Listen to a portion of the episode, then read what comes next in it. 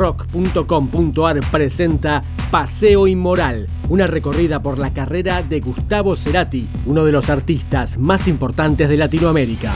Y alguna vez querrás saber la dirección para volver al origen al principio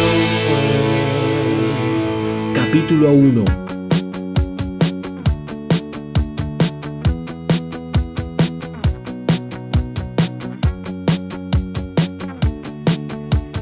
El 11 de agosto de 1959 se dio en una liga menor de béisbol en Estados Unidos el mayor home run de todos los tiempos.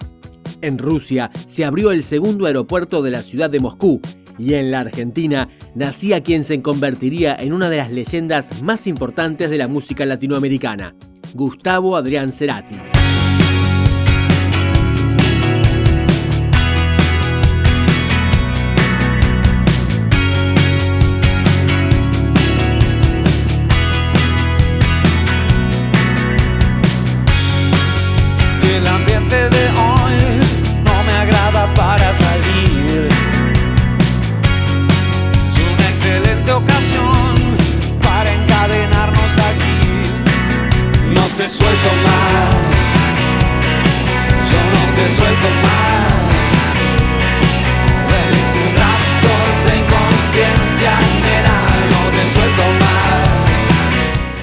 Tenía nueve años, su papá, el ingeniero y contador Juan José Cerati, le regaló su primera guitarra criolla.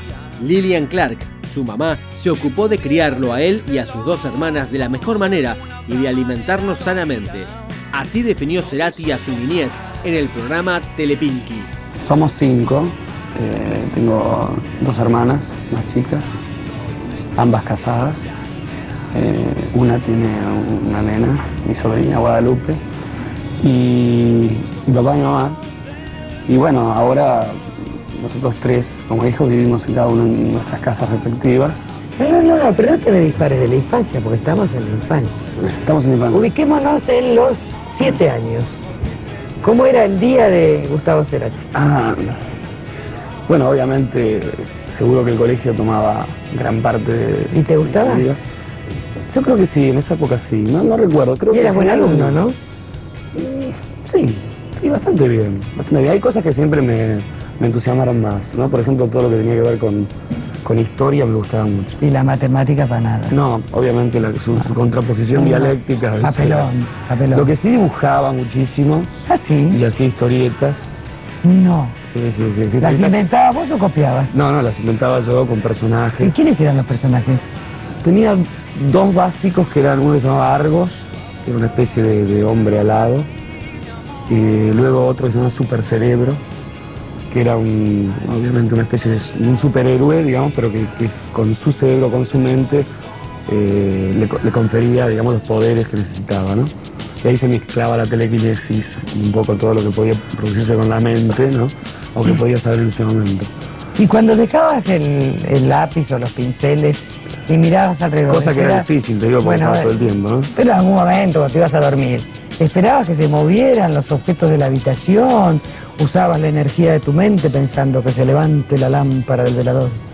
No, pero por ejemplo he hecho un par de saltos este, al, al vacío de, de la escalera de mi casa tratando ¿Cómo? de volar, pidiéndole a Dios por favor que pudiera volar. Ese tipo de cosas, sí. Sí, me acuerdo porque era el garaje, caí en el garaje y el grito, se- digamos, se retumbaba en todo el garaje y por otro tenía una acústica que luego utilicé. pobre madre, Eh, de esas cosas normalmente no se enteraba.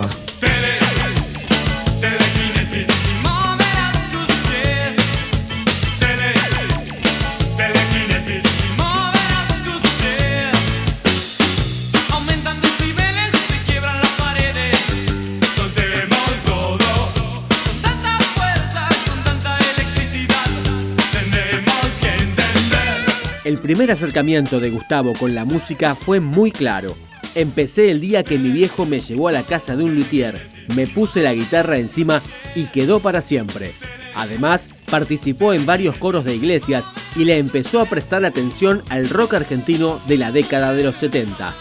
Pero nunca imaginó que con la música iba a llegar tan lejos.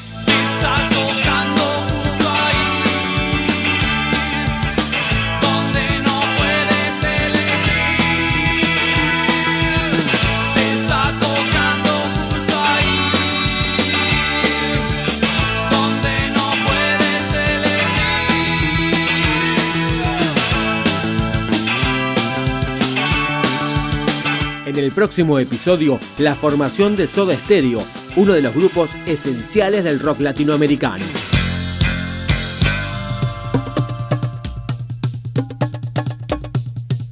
Esto fue Paseo Inmoral, una producción de rock.com.ar sobre la vida y la obra de Gustavo Cerati.